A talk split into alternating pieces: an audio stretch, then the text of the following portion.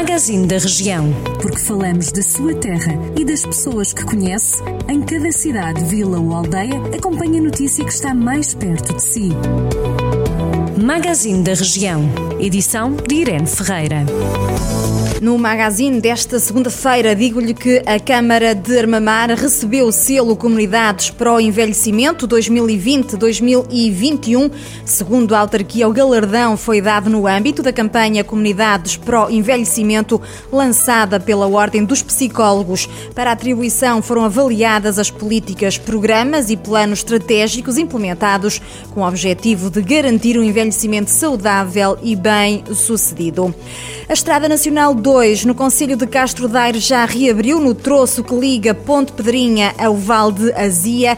A via estava cortada desde dezembro do ano passado devido ao desabamento de terras provocado pela tempestade Elsa. Segundo a Infraestruturas de Portugal, a estrada recebeu obras de estabilização dos taludes e reforço do sistema de drenagem que começaram no passado mês de julho e tiveram prazo de execução de três meses. A obra custou cerca de 280 mil euros.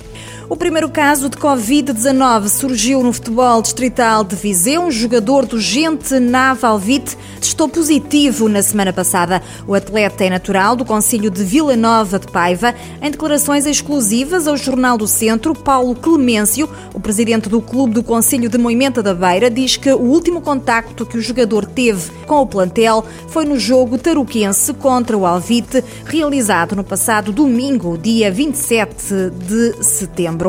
Por São Pedro do Sul, as aulas da Universidade Sénior não vão arrancar este ano letivo devido à pandemia do novo coronavírus. A autarquia decidiu não retomar as aulas devido, e como diz, ao aumento do número de casos de contágio pelo coronavírus no país. Vai também avançar a requalificação do bairro da Quinta de São José, em Viseu. A obra vai ascender a mais de 700 mil euros. A intervenção no bairro está inserida no âmbito do programa municipal Eu Gosto do Meu Bairro. A empreitada contempla a requalificação de todo o bairro. Em Penalva do Castelo estão abertas as candidaturas para a atribuição de bolsas de estudo para os alunos do ensino superior para este ano letivo. As mesmas devem ser formalizadas na Unidade Orgânica de Comunicação, Marketing, Educação, Ação Social, Juventude e Turismo até ao dia 2 de novembro. A autarquia tem fixadas oito bolsas de estudo para atribuir com um montante individual de 120 euros durante 10 meses.